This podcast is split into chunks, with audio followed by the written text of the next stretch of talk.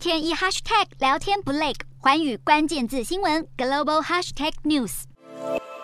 Omicron 变种病毒亚型 BA.5 来势汹汹，中国北京也沦陷了。六号，北京市通报一口气新增三例的本土个案，都是感染 BA.5 分支。B F F 现踪让北京市加强入境关卡管控，并且从严执行疫苗接种。然而，中国近期多地疫情重新升温，传出已经引发舆论不满，抗议防疫风控措施不合理。网络流出影片显示，五号北京理工大学出现大批的教职员还有学生聚集，认为校方进出校园的风控措施太严苛，造成严重不便。而示威者与维持秩序的警察形成对峙，不过没有爆发冲突。然而，北京多所大学都传出类似事件。另一方面，早早一天通报 BA.5 病例的陕西西安市宣布六号起进入临时性管控七天。尽管当局按照惯例不忘强调这不是封城，但五号傍晚消息一出，马上出现逃离潮。西安火车站排队人群更从站内一路绵延到站外，景象惊人，也显示民心被封怕了。另一方面，香港疫情也升温。香港防疫当局表示，BA.4 或 BA.5 病例在本土个案中占比约为百分之一，但是有逐渐增加的趋势，反映病毒的传播性高。